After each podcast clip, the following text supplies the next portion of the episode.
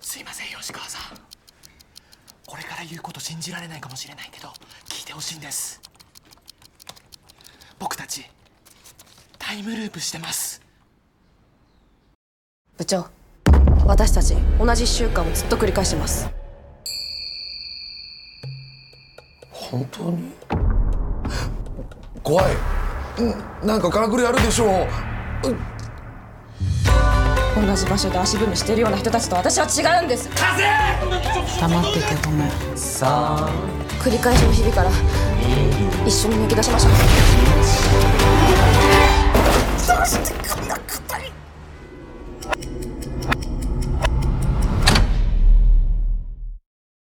那我们就进入下面一步《世界的阿菊》。群里有人说这是日本石川翔，对对对，因为我一开始排这场也是是我来看的第一场，嗯坂本顺治的这个片子，一个是我看那个卡斯还可以，黑木华，然后那个这个导演也蛮知名是吗？啊，坂本顺治还可以，不算是第一档，嗯日本国内应该算还可以的。嗯，对对对，但是我没有想到，因为世界阿菊它这个名字我是看不出来的嘛，然后看剧照也是看不出来任何，只能看美美的黑木华黑白的。但是它第一章的第一个题目就吸引了我，嗯，当然，后来在群里有很多人都发了日本阿菊的，呃，不是世界的阿菊的这个截图嘛，当然是一些这个粪便的这种截图，各种截图。呃，我是比较推荐的，因为它是超出我预期。我坐那儿以后，它是按好几个题目来的章节来的。第一个章节是江户的粪便去了哪里，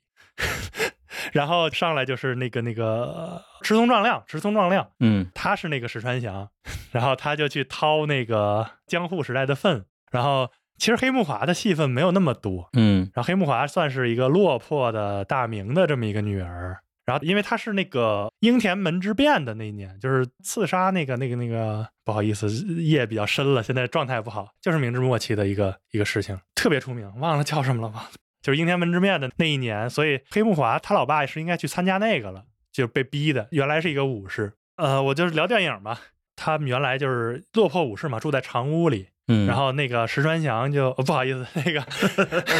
石松壮亮演的那个掏粪的和他产生感情，其实去掏他们的粪。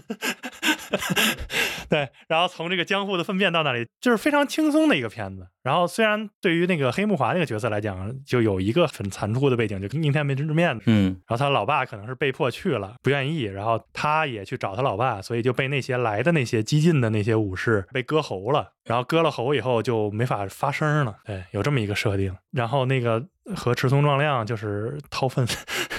因为这个议题更新鲜。可能刚才聊到一些什么独特的视角，毛公仔什么，又是小孩子什么的，但是这个粪，我确实以他为切入点， 我真的没有， 真的没有见过我觉得他可以和另外一部职业的片对药，你就渴水嘛。啊，对，但是这个我还是挺喜欢的，因为它整体基调是轻松的，就是他们还想说他们是掏粪去卖给什么种菜的那些地方嘛，去赚这个差价。然后有一次下大雨，就江户那个没有他们，就他们就罢工了，相当于他们就是意识到自己重要性，说我们只要几天不掏江户的粪，就就是就是江户的达官显贵就都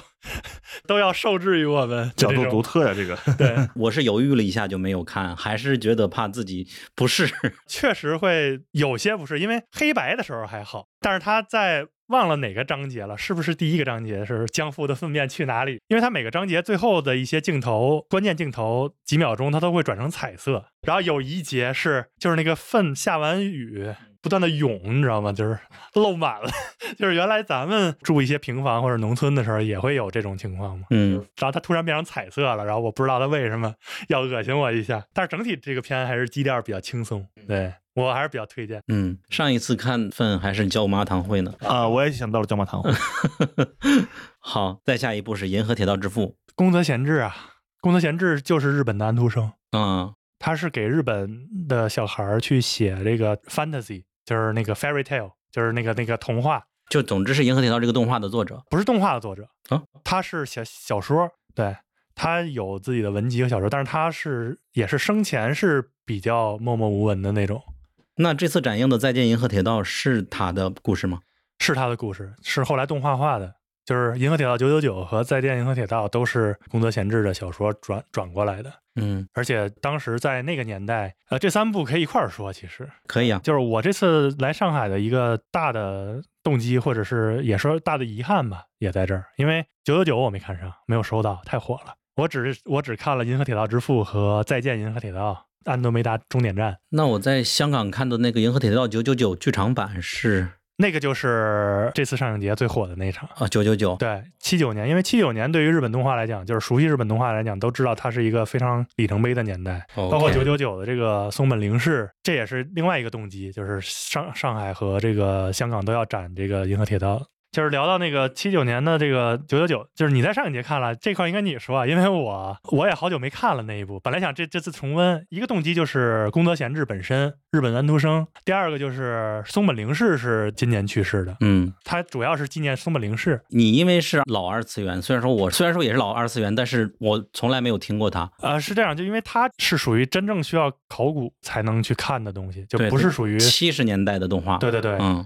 当然，真正的很多动画迷都会去看，因为它是比较经典的，就是而且七九年那个年代，我们都知道是日本动画里程碑嘛，就是高达也是在那一年。就是看完了豆瓣有许多脱离时代的影评，比如说在银河里是真空下，为什么还能开火车，还能鸣笛？ 这种评论有有点好笑了。啊，是但是看到后边许多的这种宇宙相关的动画都有它的影子，对的，是的，是的，对，就是重温老经典。但是这个现在已经不是我自己喜欢的一个观影的方式了，就老经典我就不太喜欢看了。是是，因为我在之前那个赶场的那个节目听过有一期那个 BTR 聊香港电视剧，也聊到这个片子了，嗯，就是他也专门去看了这个九九九，对对对，然后主要就是去补完这个在大银幕，因为这次也是 4K 修复嘛，嗯，画质确实不错。就我虽然没看上九九九，但是我看上了那个续集，就是这里边的女主的形象，应该也是未来许多动画的女主。嗯非常非常经典。就是男女主，其实那些那个啊、星际的那些探索呀，包括整体的故事架构，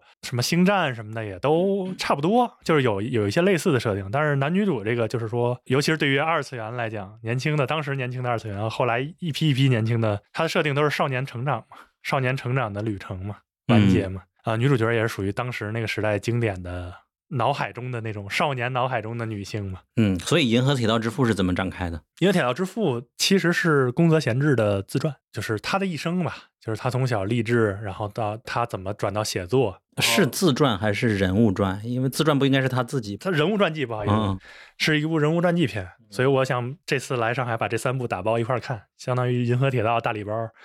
然后自传其实比较中规中矩吧，但是伊索广司什么的都在嘛，新科的那个戛纳影帝，嗯对，然后还有新生代实力派菅田将晖都在，嗯然后又是自传体，所以这个片那个底线是有保证的。从宫泽贤治出生，然后到他这个转向写作的动机，到他这一生就是短暂的一生吧，立志成为日本男独生，然后给他妹妹去讲故事，因为他妹妹得肺结核，喜欢他的故事，在那时候是比较难治的嘛，二十世纪初期，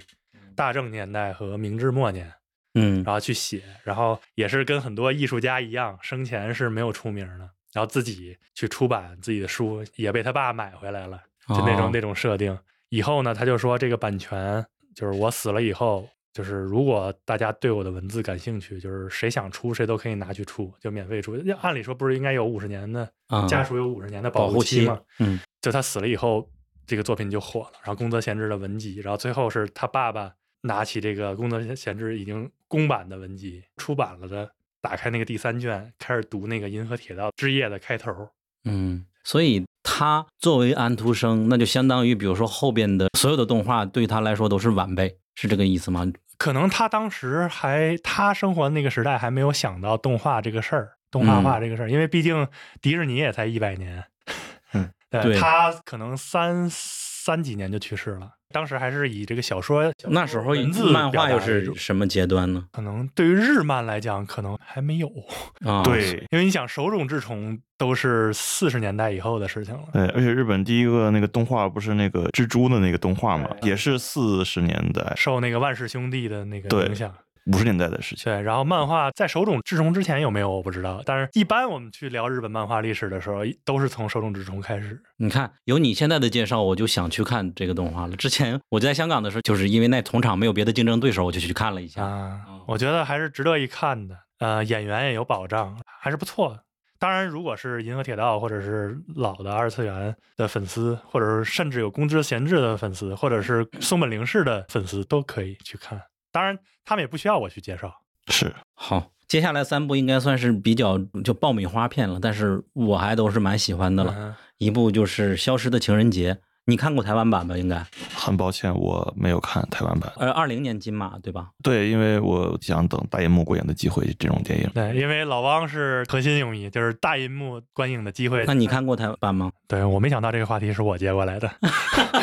就是我看过台湾版的资源《消失的情人节》，刘冠廷演的那个当时是最佳剧本吗？金马还是什么来着？最佳电影。哦，最佳电影想起来了。所以说我刚开始我以为只是重名，没想到是翻拍，看了几分钟才意识到这一点。但我觉得如果我先看的是日本版的话，会觉得日本版更好。不好意思，因为我日本版是没看的，区别就是性转嘛，嗯，就是那里边菜头刘冠廷吗？对台湾版里的刘冠廷演的一个是啊男角色嘛，这里边换成了女的了，这边主人公变成了男的了。所以这片儿只能靠你输出了两个版本的区别什么的。我看群里聊了一些，因为他编剧是名编剧嘛，工藤宫九嘛，然后宫九有没有带自己的特点进去，我就不知道，因为我没有看过这个日本版，就是它到底有什么区别，还是就是严格的翻拍，除了性转以外。我觉得主要的剧情都没什么，就是它的设定啊，它为什么呃有这个时间停止的相关的原因都是一样的，但是它里边加了好多日式的幽默啊还有日本的对于他们本地的生活细节描述、文化的描述，还有人与人交流都非常的萌，我觉得是很好笑的。我感觉它的效果是比台湾版的要好一点的，嗯，但是我的乐趣就真的丧失一大半，因为全都知道结果了。那 是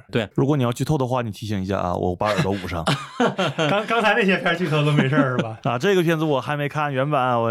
下面 好，我把耳朵捂上了，你们就说整吧个。这个故事最终也慢，然对对后对他爸爸小时候出走了嘛，这里边也是出走了，呃，说的话都差不多，都是要出去买个东西。 对对对，但是这两个父亲有有一点不同，我感觉台湾版的爸爸更丧一点啊，这个日漫里的爸爸有点治愈了一点，他爸爸感觉有点更加的觉得无意义一些吧，我的直觉上的判断， OK 而而日版的会呃还是更有点人性的的那种感觉。是。总之是一个偏爆米花的片子，大家是都会很喜欢。因为台湾版原来我我去看的时候也是当类型片去看，因为它虽然是金马的那个最佳，而且有影帝刘冠廷，嗯新科影帝刘冠廷，但是总体来说是个类型片。因为那个这次我时间有限，看见它的时候，我认为我看过台版，看这个可能会有损失。可能院线会上的是 Mondays，而不是这个。嗯、m o n d a y s 上更好了 m o n d a y s 我 OK，接下来我们就聊 Mondays 吧。那我们俩只能聊我们的怨念了。笑死！就是 Mondays 我们仨去聊的时候，我我认为只能聊这个现象了。我不能理解的是，为什么北影节有，啊、然后资源又出了，上影节还这么很正常，因为如果反过来，比如说上海先放，嗯然后资源出来，然后那个北影节再放的时候，它不一定会这么火，因为上海的这个日片氛围。我无论哪里时间循环的片子，我就会看。咱也都知道老生常谈，我就喜欢。对，而且我这次那个上海，我在天山那场的开场前，我眼睁睁的在群里看到有人在出 票，但是我没有摁到，因为那个人出票的时候，群里同时在讨论两部电影，一个是《灵媒》，然后又在讨论《Mondays》，然后这个人突然说我出一张几排几座，嗯然后我当时犹豫了，我说我不知道他出的是《灵媒》还是出的是《Mondays》，我还问了一句是《Mondays》吗？然后有人就已经在群里赶紧加他，然后就摁住我对的手对。嗯，这个级别，那个逻辑我觉得还是合理的，因为是阿宙他发了一个关于 Manus 的求票信息，然后另外一个人他说我出一张票，那个人说因为他发这个信息我才说的出票的，所以说就给 了他。哎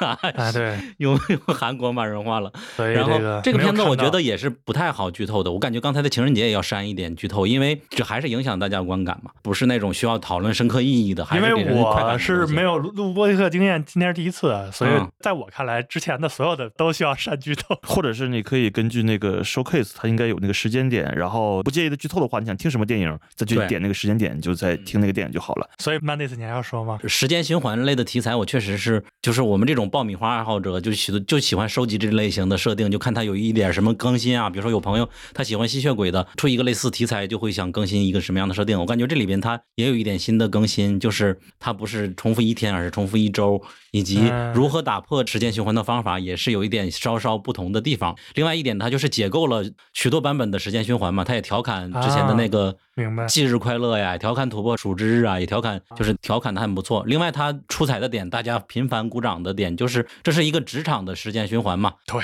就是在办公室每天都在讲如何做 PPT，给客户打电话。把这个视频 demo 给你，给我反馈，我再给你，反复的通过这个搞出了好多的笑料，我感觉非常的爆笑。大家，包括它这个题目叫什么呢？如果不让老板知道是时如果间不循环让，上司意识到时间循环这个事情就无法结束， 对，整个这个设定也就是标题就已经剧透了，他们就想方设法让上司来知道。那怎么让上司来知道呢？我感觉还是蛮有新意的。上司肯定是不信的，是对吧？，那然后就是上司知道了，能不能打开这个循环呢？嗯，嗯，对对我就没有剧透了，你可以猜。我可以猜一猜，就是然哦后你只要说是或不是就行了，就是对也不用新讲。我不一定说是和不是吧？哦，OK，就是 那我在想的话，那肯定是比如说那客户要发了一个 demo，然后他在在客户发来之前就已经做完了，发给发给客户了。啊，这种小的细节是有的对，然后跟上司说，你看我都知道客户要要什么，我全都做完了，然后啊，这种是没有的，啊，或者是一 周第一天什么就把这周所有东西都给你了。因为这里边不是一个单一的主角，所以啊说就不存在。如果单一主角的话，可能会显示他如何利用这时间循环，对然后就把自己的所有的能力都完成了。啊但这个不是的，哦，他那的我他还有翻很新意的外设定啊，原来是他这一个样办公室的人轮流的，嗯就是时间循环，不叫轮流吧，就是有我现在觉醒了，我会想方设法让他也意识到，怎么能意识到呢？找到一个什么样的一个，就像《盗梦空间》里的陀螺一样的东西，让他意识到呢？然后一传十、啊怎么传过去？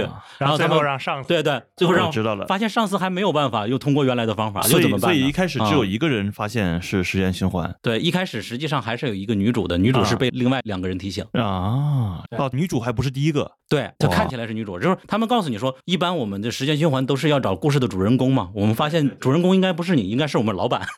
就是 key 在老板身上，从题因目为就有一能个发非现。常明显的提醒。老板说：“我非常不想过五十岁生日。嗯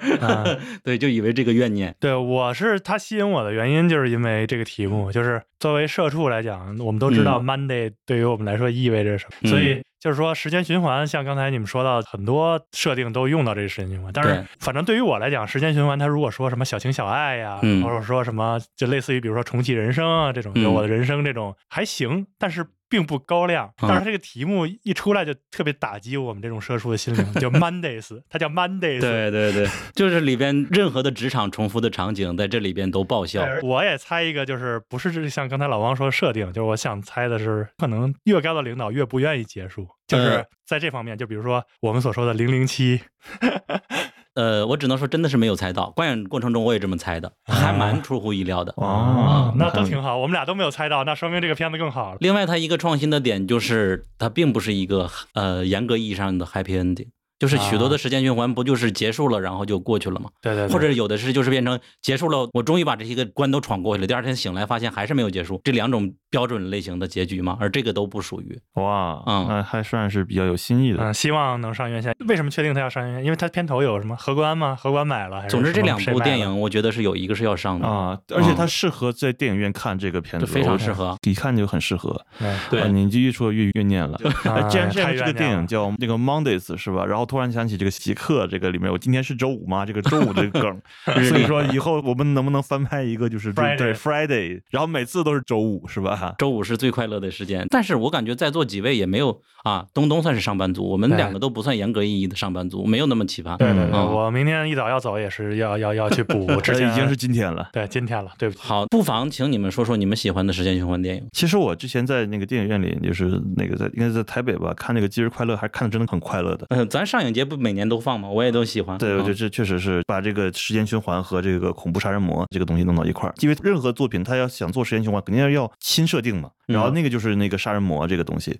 然后呢，但是它也肯定是有产生很多喜剧的笑点啊，确实很好笑，很适合在电影院里看。呃，所以它后来中国大陆又公映的时候，我又特地又去看了一遍，因为它确实适合和一群人一起笑，呃，一起看。你要自己看的话，嗯对你这个意思会少了很多乐趣。嗯节日快乐二也还蛮行的。对，因为我最近没怎么看那个时间循环的片子，嗯所以我在脑海里只有今年比较火的日剧那个《重启人生》。重启人生就是时间循环，经典的时间循环。那你这么一说，国产的那个大巴上那个叫什么来着？就忘了。开端开端对，没啊，错。嗯我也没看，我没看。最近印象深刻的，我反而是那个有一个日本的 UP 主嘛，YouTuber，在 B 站也有视频嘛，他啊拍了一个短的时间循环的如何逃过那一天的故事，最后看花火大会什么的。因为这种嗯特别多，只是一时半会儿想不起来。最近没怎么看。这我最近还简单重温了一下源代码呢，源代码也算是一一对，种还有一个明时日间边循环缘什么的都啊对啊算。对哦，就是你说明日边缘，我想起来，就它可以说是我最喜欢的时啊间明循日环边电影缘不错我我这这是我最喜欢的。嗯嗯，当时非常喜欢。好，那我们整个的新片就剩最后一部了，其实也是非常争议的一部了，哦霸权动画叹号。啊它豆瓣我们刚看完的时候是有分数的吗？啊，有有有，嗯，之前是六点出头，哦，那我可能记错了，可能是六点九降到六点八了。呃，现在又到六点九了。哦，又回来又了。回来了。那可能是因为我加了一个五星的原因吗？开玩笑。如果我记忆没错的话，就是我们看之前是六点八，然后我们看之后，我看了一眼就是六点九，我还在那个群里说过，哦哦说涨了零零点一分。我看之前我不知道分数，然后冒天下之大不韪，我我在想什么样的人会像我这样喜欢霸权呢？一方面肯定是喜欢二次元的，但是另一方面，但是他对这种动画题材的电影是非常的苛刻的，不叫苛刻了，是他的视角里是正常，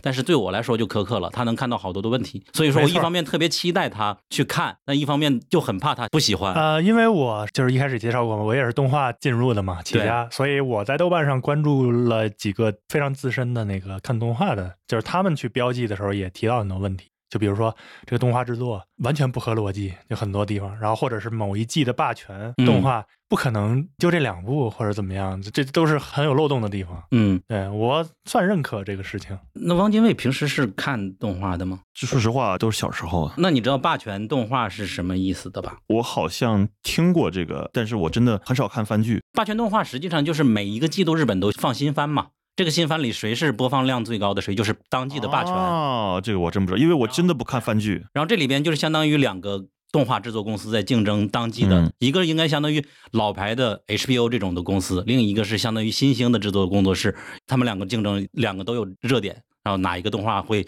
一共十二集嘛？整个这个过程，对，是你就能想象到整个动画工作室的制作过程，然后如何搞分镜，如何去制片人，如何和去导演去沟通，导演又如何和声优去沟通，声优和那个分镜制作去沟通，还有天才的画师他们的生活是怎么样子的，就看的如果喜欢动画的人特别的热血沸腾。我是哦从前几分钟开始我就热泪盈眶，就是应该是本届上影节只有我是有这种症状吧，我真的哭的太多次了，特别开心了，就感觉我觉得挺好的，就是相当于以日影来讲，我有很多就比如说资料馆认识的新影迷，有的都对是零零后的，他嗯们第一次看《黑泽明七武士》就是四 K 版的大银幕，嗯那当然比我们哎的好体太验多高了好了。然后，当然上一个我这么喜欢的肯定是《别对映像岩出手》嘛，那个动画啊也是非常棒嘛。在之前还有是重版还是重版？重版出来，重版就是也是一个概念。嗯那个漫画就是说，它如果销量很高，它就会再版。嗯，对，这三部应该算是属于这类型的同一类型其了。实最经典的嗯是，我猜测啊，你应该没有看过那个《暴漫王》。嗯，没有，石梦我听过。对，因为那个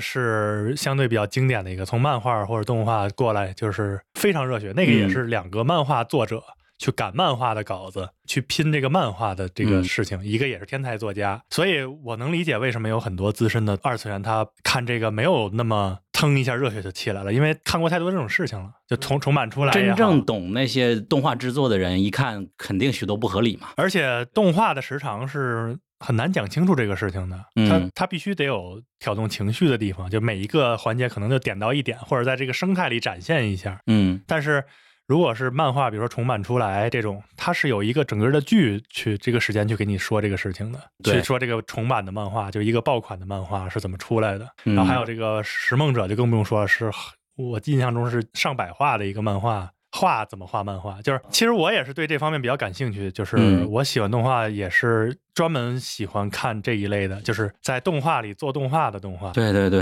对，然后他在动画里有一个特别经典的，就是也可以上位替代这个霸权动画，也很多人看过，就叫《白香》喜楼白扣。白香它那个时长还有它那个细节也交代的比霸权动画要清楚很多了，嗯就，那个很多二次元或者动画爱好者都应该很喜欢那个。嗯就推荐在这里推荐一下。如果大家喜欢这种，甚至是更老的，比如说现世言啊，都是这种，在我这儿归于这一类的。但你作为一个资深的，觉得还是挺好看的吗？我认为它反倒中间一度吸引我的点，因为我在这场之前有一个从北京也一块儿来的影迷给我买了杯咖啡，然后我嗯喝了以后闹肚子，跑了两趟厕所，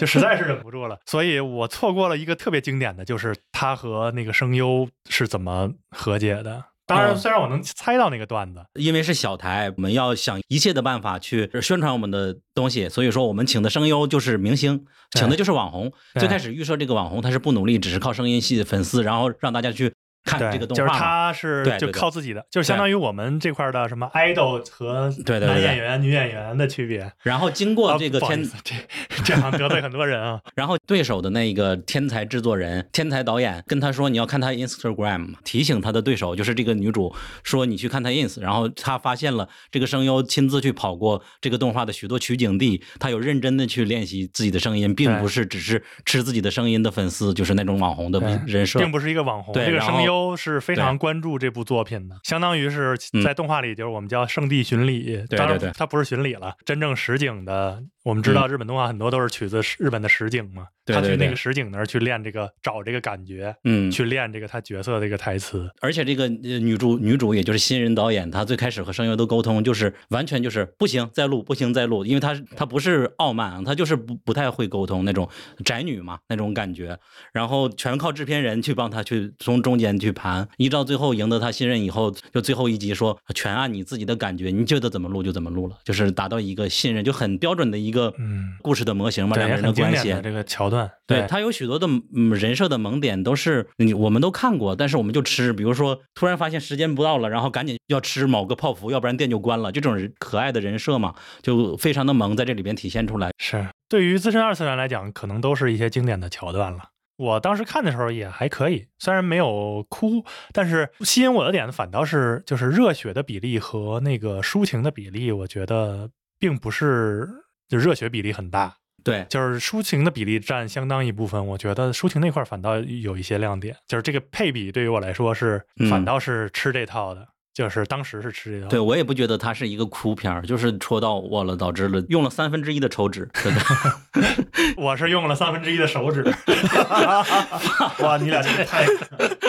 果然你要看《世界的阿菊》。太搞笑 了，又和世界 阿菊这三个分之一的手指和三分之一的手指，这三部电影要连看， 推荐推荐推荐，嗯阿菊是推荐的，但是霸权动画如果是老老二次元的话，没那么推荐吧。就是如果有空的话，你可以 C 一场。我感觉我自我定位就是一个不去深入去了解，表面上喜欢那种伪文青，所以说我可能就会被这种电影去吸引。二次元动画跟文青儿可能 怎么描述还它不是一这个种东西？对怎么描述他这种热血呢？就比如说《别对映像岩出手》的第一集还是前几集，嗯，他们画了一个分镜草稿，然后在描绘的时候把那个草稿动起来了，然后突然有人声配音，突突突突突突突突突，就那种感觉，你就会啊明白明白。心就悸动了。我也属于被这种打动的，因为我也是研究型的那种爱好，嗯就是深挖型的，相当于比如说映像研那种，包括白香，他嗯其实不了解这个的人，他并不染，对他了解的那个就是说他们那种忙碌突然忙起来，或者是嗯某个环节，你才知道那个点触动你的点在哪儿。其实换到别的作品，日影有很多了。所谓的匠人精神嘛，在在在各种片里都有，比如说什么编舟记，啊，对去，编那个大辞海的时候，你怎么会大觉得渡海啊？应该大是渡海，对不起，对，你怎么会觉得它是一个？就是它如果不是那种钻研的这种打动的话，其实它本身表达是不燃的。嗯，但是我看那个片是比较燃的，嗯对我就属于这种人，对，对。就是专注的这种没这错种做燃的事情的感觉。另外，其实除了他，可能更吸引主流的二次元的点，应该是几个人设的树立嘛。刚才那个女主，吉冈里帆嘛，也是非常可爱的一个女演员嘛。里边的几个四个主人公吧，我觉得都是像动画里边比较有特色的。比如说他的老板，那个女主的老板，就是不惜一切代价，就一丝不苟，不苟言笑，就要宣传我这个动画。对所以到结尾的那个彩蛋的时候，他们终于赢了一下的时候，突然跳起来了背影，然后大家就笑翻了嘛。然后他那个竞争对手那个天才导演也是天才导演，那该什么样子就什么样子，很酷酷的，但是偶尔还会帮你一把。对，其实你去看她的生活的时候，也没那么酷。对，然后他和他那个女生对谈，女主说：“我一定要超越你。”然后他直接说了一些非常酷的话，把人家完全给熄灭了，对就是这种感觉。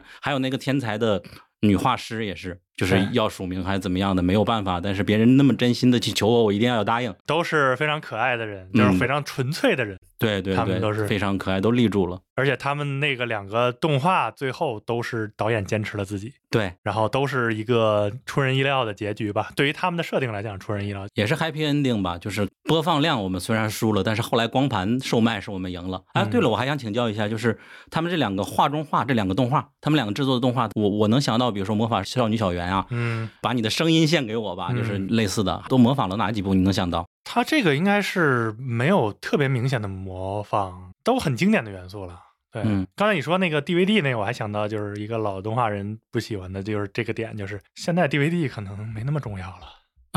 对，它这个设定也是不太那个，对，反正他们也不可能第一次就赢嘛。对，嗯而且它这两种设定，一个是萝卜片儿嘛，就是一个大类型，就是机器人的片子，嗯然后一个是这个魔法少女，而且都是有作者性的，就是想体现出他们两个作者性，对对就是尤其是最后一话那种设定，嗯，对，是否杀死主角嘛？对嗯一个是就是要做自己很久没做过的事儿，就是要杀死主角儿，嗯，一个是就是说也要坚持自己的那个不是 happy ending，就是不是取回了所有声音女主角，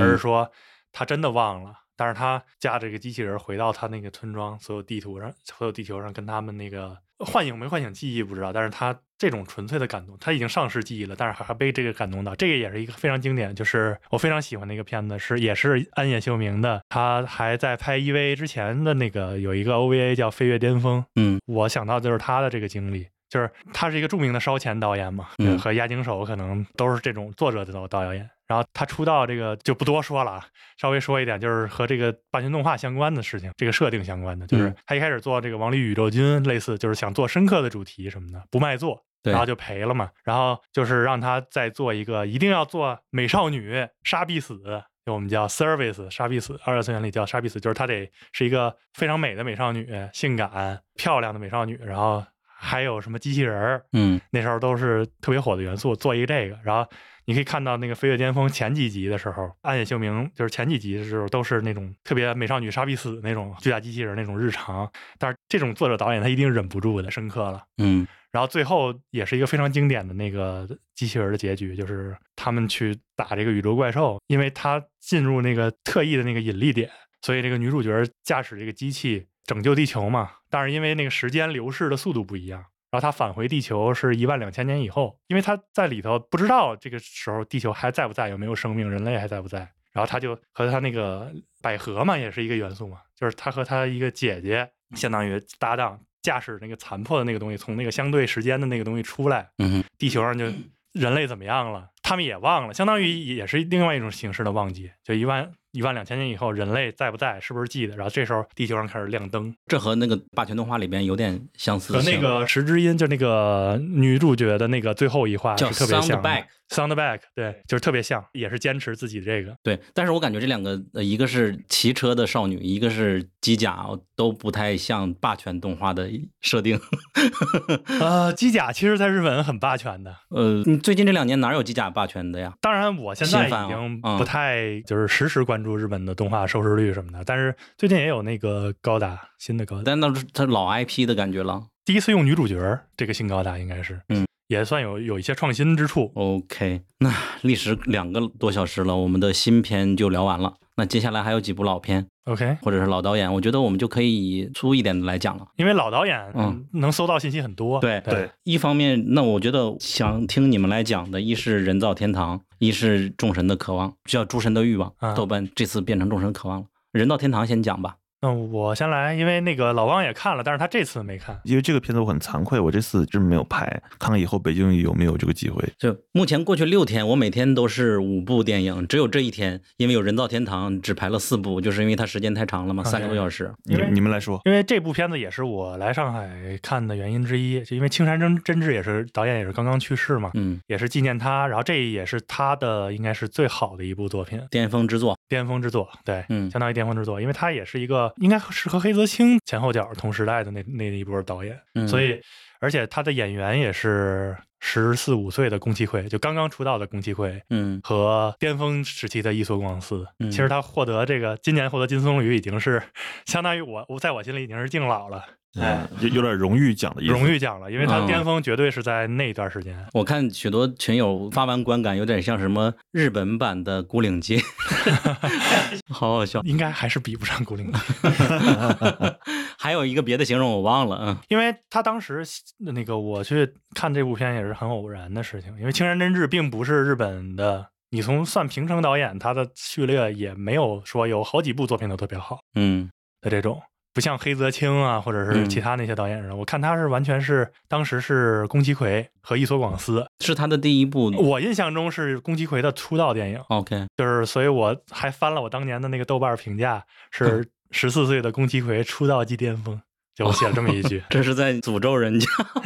没有没有，他一直他是一个那个老天爷赏饭吃的一个演员，嗯我我认为。然后他这一部也演得非常好。然后片子我认为最大的特点其实是在于它的那个色调。一开始刚看这部片子的时候，冲着演员去，我以为他是坏了，你知道吗？他又不是黑白，我明显看出来他不是黑啊白，没错。但是呢，他又不是彩色，嗯，然后所以我给他也不算命名吧，我认为它是一个老照片形式的这么一个影像表达。嗯主人公在经历过一开始那个汽车的那个劫匪的悲剧，呃，我们也知道，就是最后五分钟在那个大官峰，就是变成彩色，就是那个宫崎葵扔那个贝壳嘛，就是抛弃了过去的这些这些这些这些杀手的名字，爸爸罪恶妈妈、呀弟弟，对对哥哥，嗯然后那也是他说话，就他中间第一一直次没说话一直没有说话，嗯对。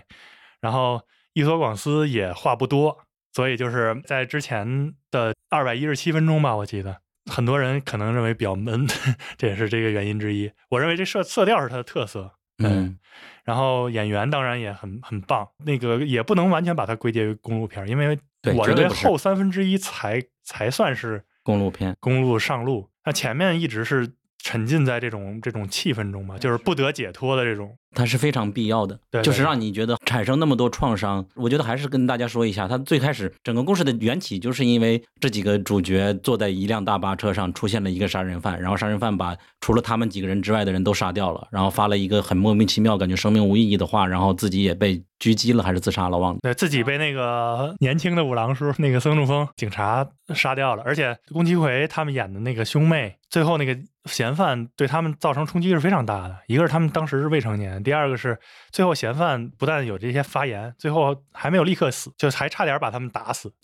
然后小男孩和小女孩，那他的父母其中之一是离开他们了，另外一个是车祸去世了。对，在这个事情结束之后才去世的，对就是又一层打击嘛。然后另外那个人离家出走了几年，一个成年人嘛，对，就是那个巴士的司机伊索广司对，演。所以说前两个小时都让我们感觉非常漫长，但是作为当事人，这个漫长是必要的，他们人生就是非常的漫对长。，而且那个青山真治，他是一个非常有自己风格，就是追求的一个导演，就是是明显运用的这是一个反高潮，就这块儿，就是一开始这个事件非常非常激烈，激烈完了以后，对这个宫崎葵的这个兄妹还有伊索广司造成的创伤，反倒是用这个日常去消解，但是消解不掉，就是后边这个接近两个小时就告诉你怎么着都没有用。消解不掉的，后来才回到了这个巴士这个生态，然后去那个犯罪原点去看，然后以这个为起点去开启旅行。当然，还有一条 B 故事是，也是对于这个小男孩是冲击的，就是他去杀人嘛。嗯，然后这个整体的线，包括这个色调，是一个老照片的，都是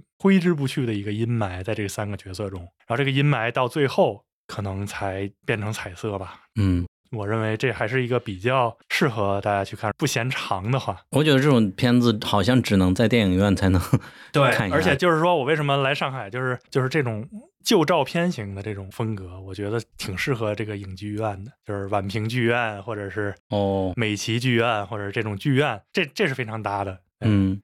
我有几个比较印象深刻的细节，就是他们的堂兄过来了嘛，本来就是小男孩、啊小女孩、对呃来他们家，就是他们家继承了这个父母的房产，然后他亲戚想要收养他们，然后好继承把那那笔保险金去收掉了嘛，但是小男孩、小女孩拒绝了，只是自己生活，然后堂兄过来和他们一起生活，堂兄实际上也是一个经历了差点死去的那种事情嘛，对，但是他阴霾已经过去了，应该是，所以说他在车上，就是他被那个男主去扔下车那一个对话，我是非常印象深刻的。嗯因为堂兄说，啊、如果把他们关进福利院还是监狱啊，好惨呀！但是后来想一想，好像那样对他们更好。对然后立刻人家就怒了，你觉得这是对人家更好吗？这真的是更好吗？你把这个事情想清楚了再回来。然后 A 故事、B 故事、C 故事都有很多可聊的。反正我的戳中我的点，一是刚才说那个情节，另外就是这个呃成年男主啊、呃大巴的司机，他为什么去不遗余力的去帮助他们，也是在他和妻子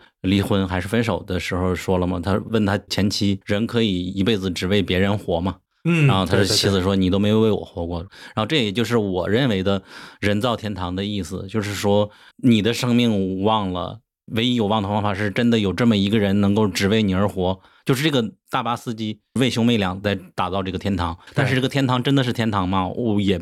也只能是没有办法了，这起码是做到了一个最尽力的情况了。根本问题还是社会的问题。对，其实他这个社会问题聊到这个人造天堂以后，我们可以发现这个脉络是蔓延的，和刚才的嗯比如说亚妹子嗯都是一样的，就是都是有这么一个整体的这种情绪或者脉络在，就是嗯就是我去打造一个，嗯或者是我去躲躲进一个就是没没没有的事情，整个社会或者主流或者其他的人不理解你的这种这种地方。嗯，啊然后还有一个设定忘聊了，就是兄妹两个是可以同传的， 意念传送的。啊，对对，他们两个之所以一直不说话，就是他们两个双方是意念在沟通的。动画里会经常以以这种方式做超能力，这个设定我我不知道怎么解读哎，我可以理解为是非常了解的。那就不是一种能力了。对，我觉得是一种能力啊，我我想到的是潜行者那种。呃，我是没有看到 这这个方这种，嗯，再熟悉也不可能说在监狱里的哥哥跟他说去看海，我觉得这是一种一种一种表达。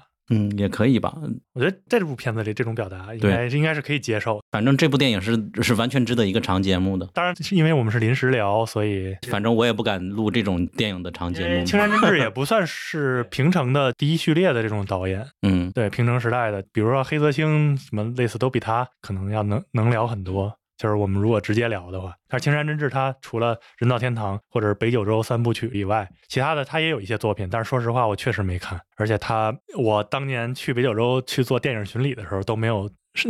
特意为这个青山真志去设计。哦虽然也去了阿苏火山啊，就是北九州，最后他们那个大观峰嗯电彩色大观峰，然后我是全都去了的。啊这块儿是为了他设计的。嗯嗯，行，我就是想说，这个青山真治的去世这个事情，其实还是蛮震撼的，因为而且日本人的那个一般都是就是不能说密不发丧，就是说他可能事隔一周甚至更久才会那个公开这个事情。但是这个有一个人在豆瓣说了这个青山真治去世，然后我就马上去查，发现他的他本来很活跃的这个推特就真的不更新了。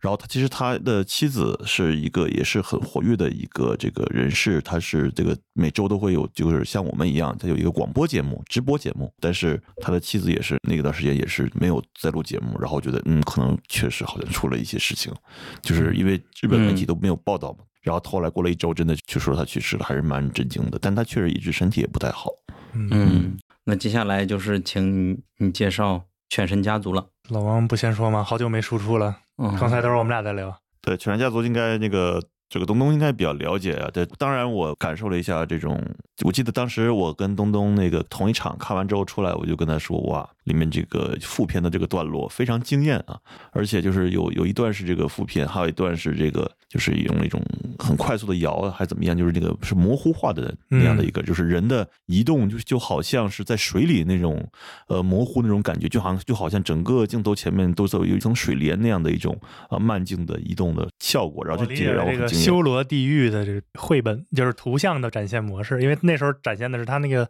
案件的背景，那几是姐妹去欺负那个呃私生的那个那个啊，母对亲和对对，孩这一子段是这样。的。然后还有一段是回忆嘛，就是那个或嗯者是说讲述，就是那个晚上在就是小小台子上发生这个事情，对，对然后一开始以一边讲述一边黑白的这个形式来呈现，不止一场戏的画面，它是应该有故意的一 cut 一 cut 一一卡一卡的来一帧一帧的来去这样是的的去呈现的，对嗯就好像是那个照片的联动。它是什么电影？它是一个罪案的电影，因为我也比较熟悉那个日本的推理小说，它是根据那个横沟正史，就日本推理大师，应该是仅次于江户川乱步吧，在我嗯心里是比江户川乱步厉害的。然后他的经典的作品，其实那个石川昆他拍过很多，就是横沟正史的这个经典的日本侦探小说，就是本格推理，就第一代的本格，我非常喜欢。就是如果有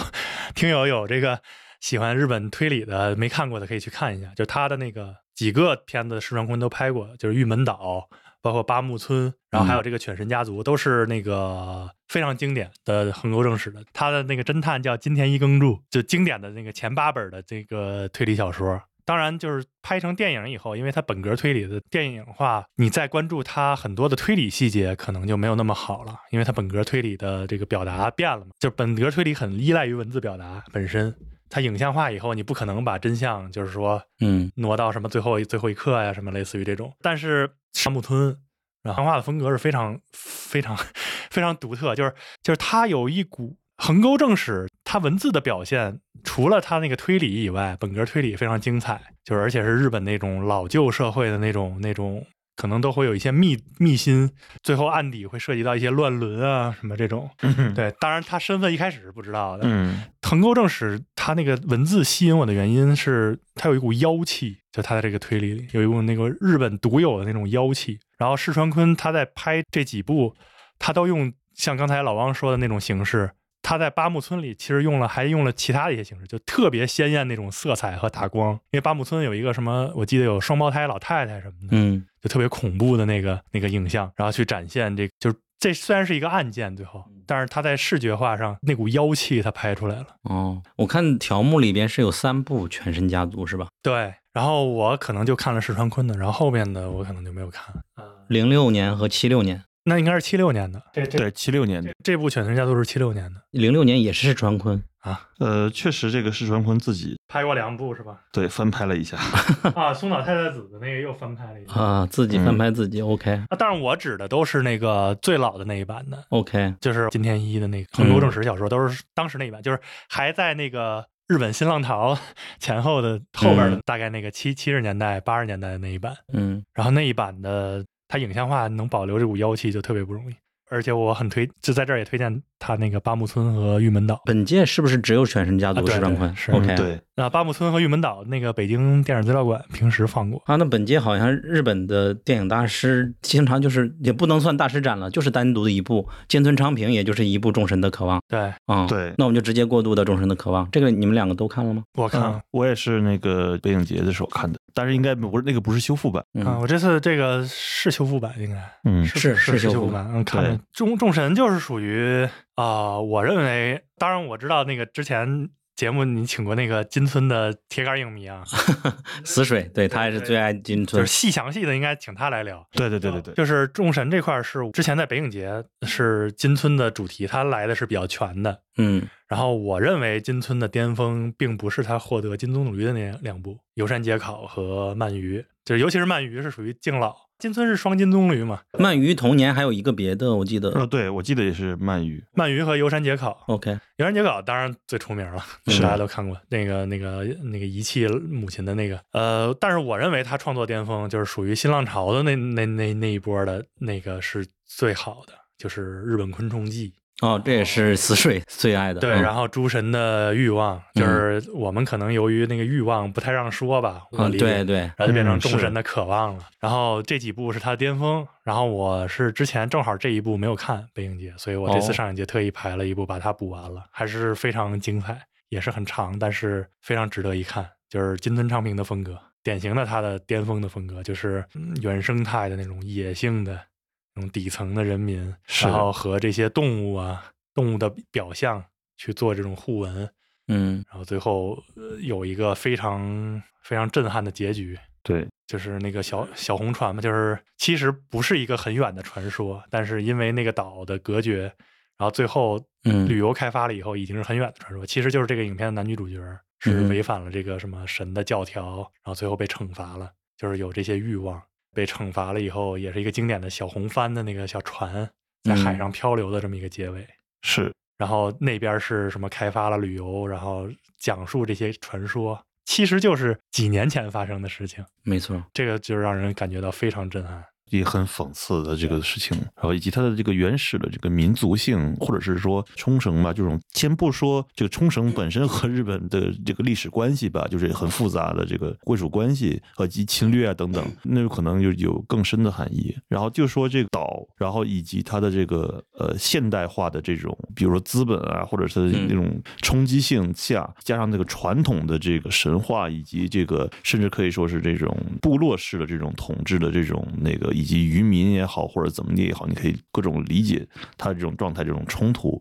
这种冲击，再加上情欲和人的这种动物性。但是金村上平他人电影里面的人都挺原始的这种对野兽性在里面啊，就是嗯就是原始的动物，加起来就是其实非常呃震撼的这样一种冲击性吧，多种多方力量和矛盾和冲突体现在就是这么一一个片子里面。对，金村的巅峰绝对是这几部这一段创作时期的。我不太理解他，他为什么要创作这些电影？这个问题有点蠢，可能嗯，从他风格来讲，就他是要表达我的是哪些东西？就是人类本性的东西，就是一些原始的欲望，或者说人类的这种动物性，或者是它的一种低下的东西。就是它有一个著名的段子嘛，嗯就是也不算段子了，就是自传或者是这小金的自传里不是说他不是小金的学生吗？嗯，嗯然后他不是反小金嘛，就是反这种小金不是拍这个都市特别干净都市的生嗯活，然后金村不是有一句特别名言嘛，就是反他的师傅小金，就是说我要拍摄真正的蛆虫，就是日本底嗯下的蛆虫的生活，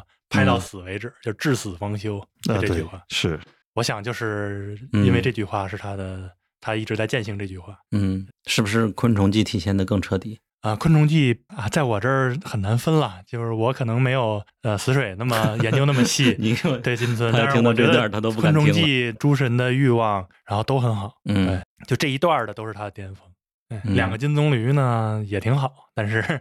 如果想了解金村昌平的这个创作理念或者创作意图，还是要看这 一段儿。我也听出了金豚昌平的动物性体现在金棕榈都叫金棕榈了。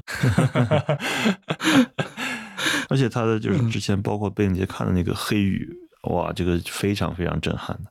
那您有没有看？我看过资源，啊，对，也是就是这个，就是可以说就是，其实他很多片子都在和这个二战和我战记得和后，核爆相关吧？对对，他这核爆相关，二战战后的这种题材，是不是这个时代对他创作是有影响？嗯应当该然是肯定的吧，对吧？非常嗯有非常的有影响。那因为小金肯定也是战后嘛，但是小金可能以另外一种方式吧，就是嗯，他就想给让大家安慰一下。对对对，当然不能揣测这种电影大师的创作意 图，对。但是金村昌平还是不是这样的，嗯，就经历了这些人为或者是自然的这些灾害、这些灾难以后，呃，日本人的这个生活不是一下就恢复到什么《东京物语》里的那种嗯，那是种状态。嗯对有很多很多人还在那些原始的状态中，嗯对，，突然想到，就是如果说小金的这种东西可以对标到当同时期的这个中国电影，比如说《桑湖》啊，或者什么的一些，你你甚至可以试图去对标一下，然后甚至可能我们这边还不差。但是如果金文昌平的话，你很难找到在国内找到一个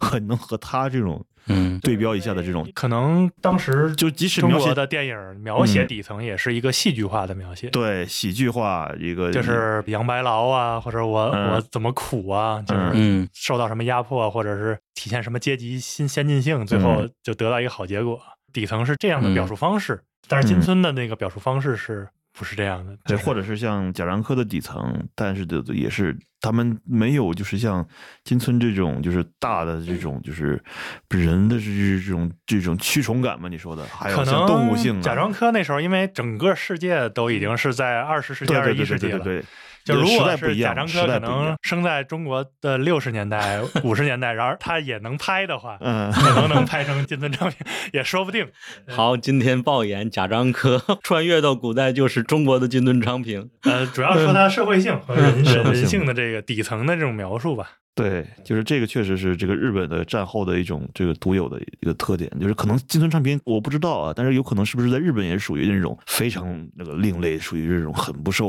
我觉得很难得，因为虽然他们都算前后日本新浪潮那一代去反这个前前面那一代的东西，嗯但是反的这个形式也不一样。当然，对有大多数的，比如说像小田正浩啊，像像这些大岛猪啊，他们大岛主，大岛主，嗯不好意思 啊，确确 不敢了， 深夜了，深夜了，就是有点迷糊了。就是去他们去反的话，比如说反武士道，像金井正这一波，嗯或者是反这个就是日本的这种军国这种武士道，或者这种精神，或者去反这些，就从这个阶级或者从这个政治制度去反。但是金村昌平啊，这金村昌平还是独特的，是嗯对。我我我来输出一些数码宝贝吧，作为彩 蛋吧。一三十三不输出了是吧？毕竟上影节唯一的算是有个小单元的就是一单十三，嗯我只能结合我个人的，因为一单十三我自己对于我来说也是一个薄弱的需要去补的，但是它本身也是一个啊、呃商业和电影价值双丰收的一个大师。对，他是嗯个喜剧大师嘛，然后他又有很强的社会性。然后我知道的就是，因为我想看他葬礼嘛，是他那个最有名，或者是我在香港看了《葬礼》和《超市之女》。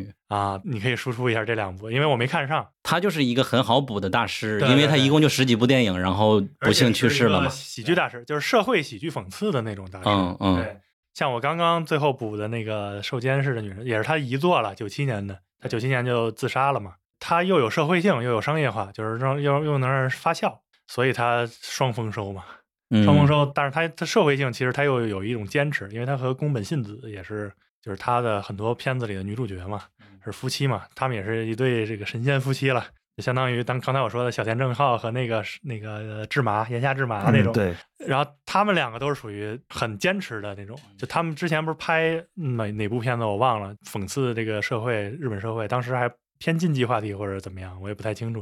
然后还受到威胁、恐吓什么的。然后最后他去世也是狗仔队好像去去诽谤他，嗯他受不了了就跳楼，就是他的创作和他的人生履历都是很丰富的。对目前我看下来最想看的就是你今天晚上看这部，啊，《收枪是女生》，我认为也是他，一个是他遗作，第二个是他它是不是有动作或者是更紧凑剧情？对对对，非常紧凑，而且是集大成的。嗯它也有超市之女可能那种东西，它也有什么葬礼的那些，然后它也有一些自反，蒲公英那种自反。蒲公英没看到，好像大家都说都是我今蒲天公英是最佳。蹲那个葬礼的时候没有蹲到，然后有一个豆友，他正好说送了一张那个《寂静的生活》，同样的时间，然后我就转去看《寂静生活》了。那个片子也不错，但是那个在一三十三来看，因为我不太了解它，就是不是那么喜剧，就是还嗯是还是属于比较这个嗯就生活化，然后又有一些涉及到性侵或者说那个残障，就是智力有缺陷的人，就是他们都是那个家庭的一些角色，包括中年危机都给混到一块儿了。然后是一个整体诙谐，但是到特定的段落也是很激烈的这么一个女主角儿那个妹妹被性侵的那个段落，也是、嗯就是该激烈的时候也是非常激烈的。然后最后也涉及到她弟弟是一个那个智力有可能有缺陷，但是在音乐上很有天赋的一个人，嗯然，后就是涉及到社会怎么去对待这些人。汪精卫最喜欢哪部我其实只看过那个蒲公英，啊？嗯，当然蒲公英是很好的，就是而且我看了不止一遍，哦嗯，，就是嗯它的各、各方面吧，就是包括女主角的表演，以及她的这个喜剧化的设置，以及这个故事的其中包含的那种很温暖的那种，甚至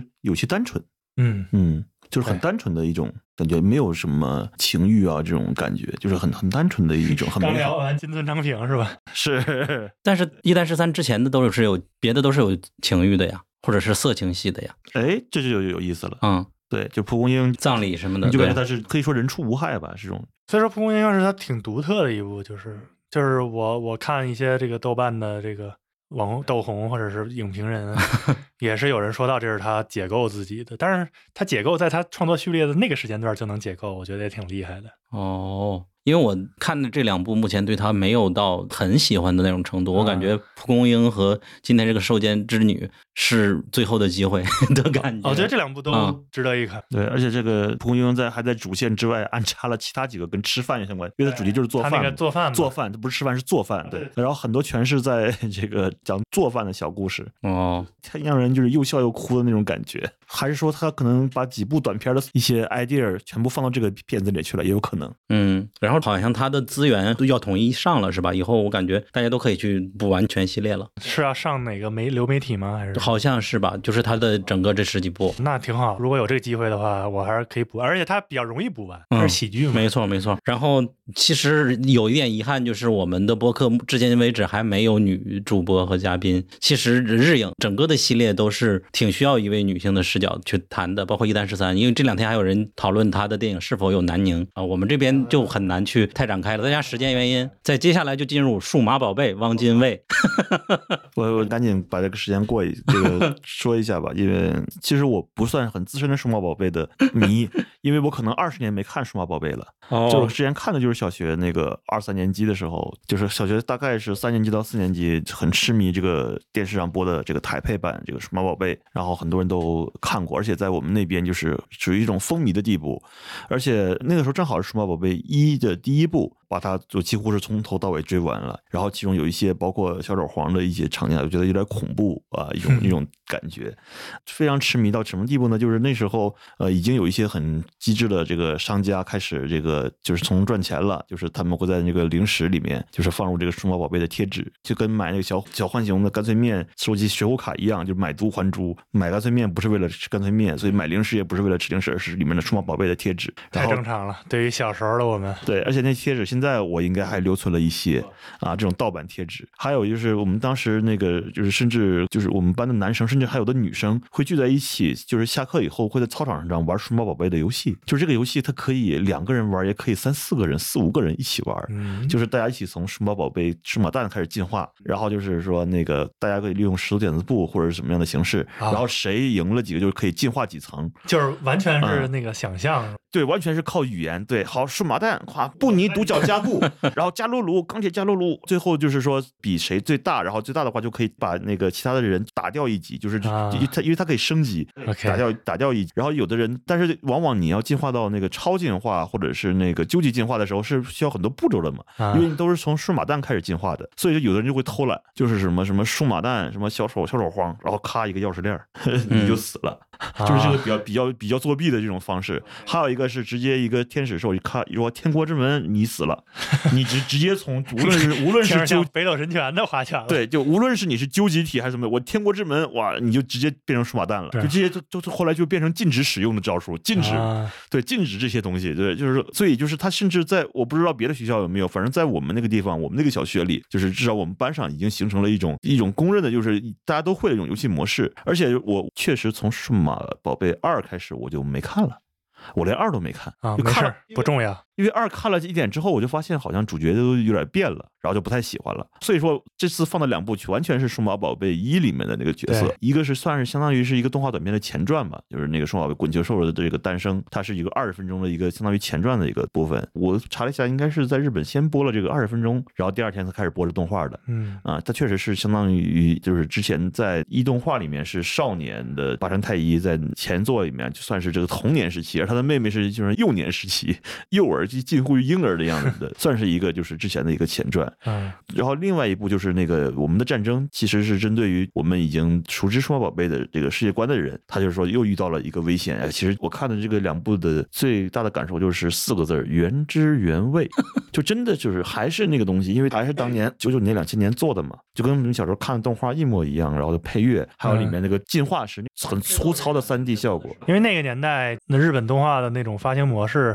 像刚才他说前面二十分钟这个很正常，现在是干不了了，现在没人干了，就是有类似于比如说 OVA 的这种形式，嗯就是它不是那种翻季的那种发放，嗯对，它是以这个单独去发碟的形式，或者是以其他的渠道去补充这个东西。我就很羡慕你们童年。实际上，数码宝贝也好，美少女战士也好，我都没有哎呀记忆。，太遗憾我了都。有记忆，我都太俩遗都憾看了了。哪怕是什么天马流星拳，我都只记住这个台词了。我小时候看了很多，我也是，因为那时候还是可以在那个黄金时段播放这种国外动画的，对，所以就是放了学回家之后，马上去看《数码宝贝》，一直看到完，然后就很激动，然后又在学校里还能跟大家一起玩游戏，玩这种数码宝贝的游戏，所以说这个记忆很深刻。而且我直到开始看《数码宝贝》这个电影版检票了进场了，开始播放动画的时候，一直到出现那个进化那个声音那个音乐，嗯，我突然当时我才反应过来，我在几个月前还是一年前，我不知道为什么就把手机的用了可能十年的手机铃声换成了数码宝贝进化的 音乐，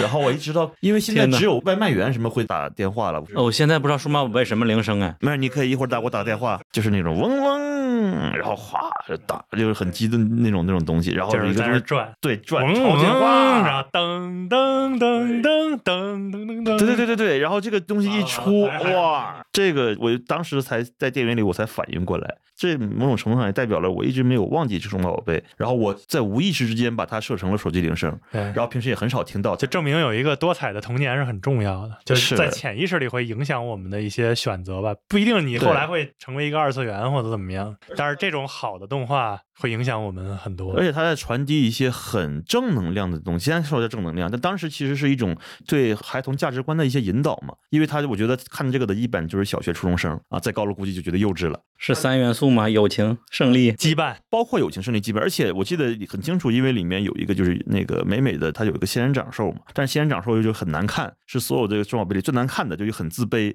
但有一集它就是爆发之后，直接进化成那个叫花花仙仙兽子兽，花仙兽就变成那个所有数码宝贝里最最靓丽的，就一下子有了这个美，就是说不要通过外表来看那个人嘛，就是说即使是那个丑小鸭也可能变成那种天鹅这么一种概念。当时我看的时候，他还是挺感动的，我非常感动，而且还有。还有一集是处于那个就是幼年期的数那数码宝贝，可能是那个八大兽，反正就是在一直在吐那个空气泡，他已经面对一个极强大的一个 BOSS 级的敌人，一直在吐空气炮，他已经完全无力招致，但是还是不停的在吐空气炮，为了保护自己的主人。然后那段我记得很清楚，我小时候肯定看哭了小朋友汪精卫这么喜欢日本动漫，长大了居然没有看。啊，不好意思，然后我居 然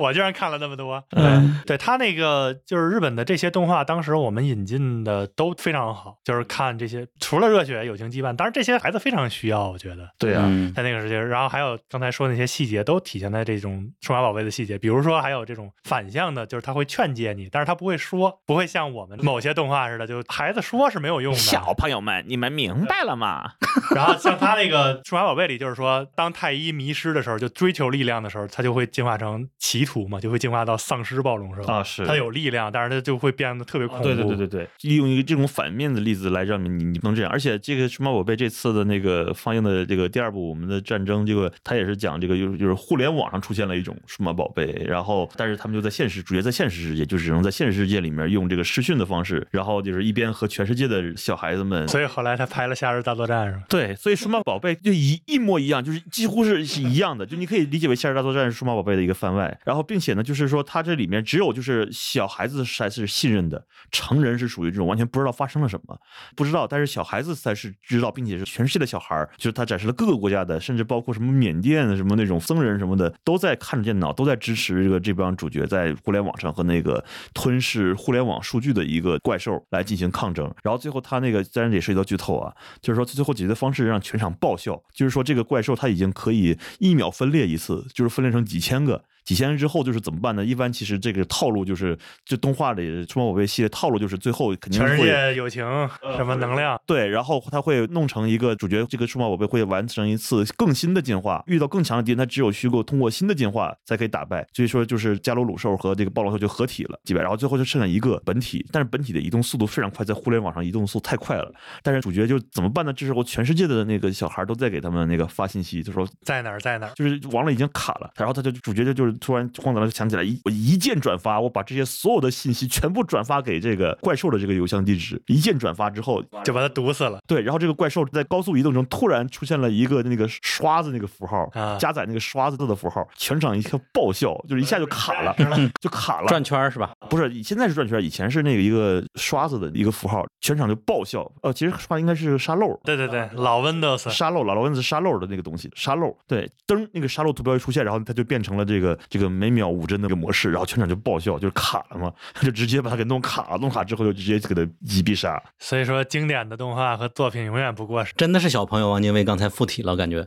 之前没见过他这样是吧？ 我我也我自从小时候看之后，因为已经过了二十年，我真的没有再看过一遍《数码宝贝》的。但是我当我走进电影院一看的时候，里面那种的这种所谓升级啊，那种就超进化、啊、各种画面，跟小时候看的一模一样，这就对了，原汁原味儿的。就是说，因为《数码宝贝》我知道它有做重置嘛，动画剧集，还有都有做重重置版、动画版、剧集版，还有那个电影版，但是我就一直没看。啊，我就可能也是隐约中担心是不是会不一样吧，但是现在一看走进剧场一看原汁原味儿，我就欣慰了，你觉得这是是不是对我的童年。西点手的原因？哎，对，就是你刚才说起《夏日大作战》的时候，我就觉得确实是，就是那种 互联网什么战斗这种东西，那不就是说，而且是因为七点手它应该也是这个动画剧集版《数码宝贝》的这个演出，也也也应该也是某些集的导演。对，像这些大制作公司的导演，他们就是你去看他们的履历的时候，深挖都会发现他们在某集的很经典的之前的动画中嗯，担任过一些监督，都是这么过来的，作画监督什么的，都有他们的风格之前那个动画电影大师展也是有一个脉络图在百丽宫那边，啊。就是他和他怎么关系，他和他怎么关系都非常的详细。啊，所以说就是现在看这个明白了，怪不得后来西田守都关注什么网络什么这种东西，这动画里全是虚拟的这种什么东西世界。这应该是它是一个元素吧。就是这个聊又是一个大话题了，日本动画的脉络，以后有机会再聊。对，虽然说大家有点意犹未尽，凌晨三点四十八分，但是我们这期节目已经过长了，就到此结束啊。好的，好的。对，因为聊到了自己喜欢的东西，这是上影节的第一期节目，我们一个预热，然后等完结之后，最后一天我会和汪精卫和死水吧，然后一起再录一个完结的录制，大家敬请期待。如果你喜欢我们本期节目的话，欢迎去 Podcast、Spotify 上给我们一个好评和关注，然后小宇宙上给我们多多评论，谢谢。好，谢谢大家，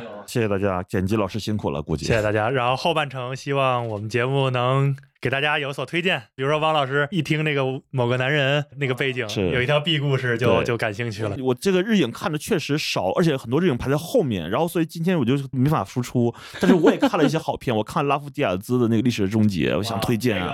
然后我还看了一些国产片，我对啊，到时候就是我可以输出一些，就是现在就是因有为点拉憋夫迪屈亚了。兹大长篇我是没机会排了，因为我临时走了，所以完整的节目就是我就是听众了。感谢东东，今天辛苦了。两年之约终于达成， 为了我们这个录音，这个东东甚至可能睡眠也严重影响。还得赶紧撤。我十点半还有电影，今天又是我也五是场。班有电影，我也是。杨之后是吧？杨之后，对，一起看睡是吗？ 好，感谢大家感，谢感谢，拜拜。拜拜。今天有三个顺口溜出现了：金棕榈、大岛猪、数码宝贝、汪精卫。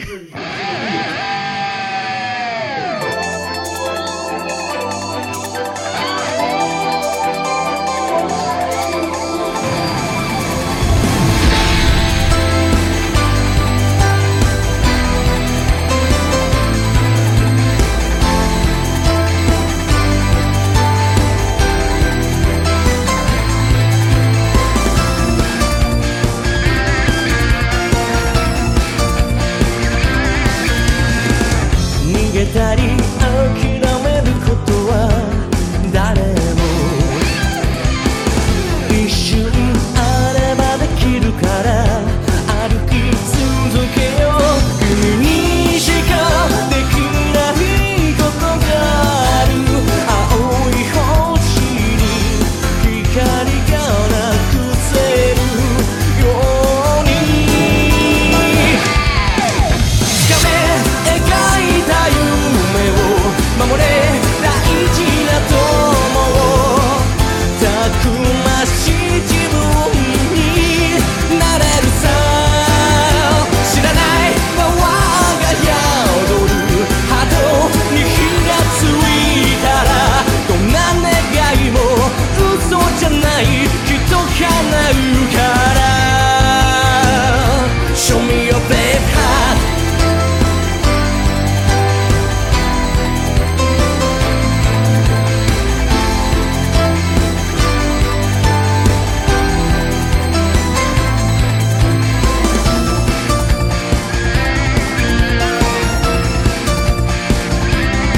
晴れの日ばかりじゃないからたまに冷たい雨も降るけれど傘広げよう生き方に地図なんかないけどだから自由どこへだって行ける君も走れ風より速く目指せ空より遠く新しい自分に会えるさ知らない勇気が眠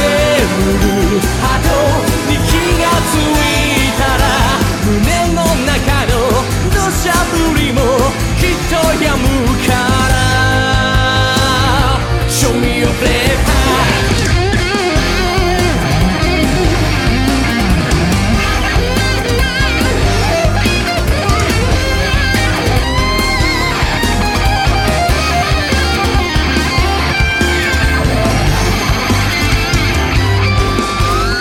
つかめ眩しい明日を守れ愛する人たくましい自分になれるさ